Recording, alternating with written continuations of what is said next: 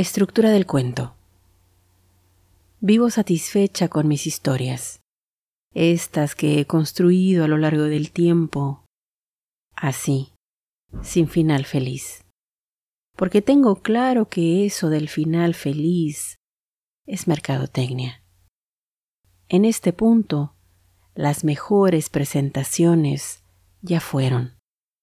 No estoy más para contextualizar mi personaje ante lecturas extrañas. Tengo claro que el nudo no significa drama cuando se entrelazan cuerpos gozosamente. Y porque sé y tengo claro que el único desenlace posible se escribirá sobre mi epitafio.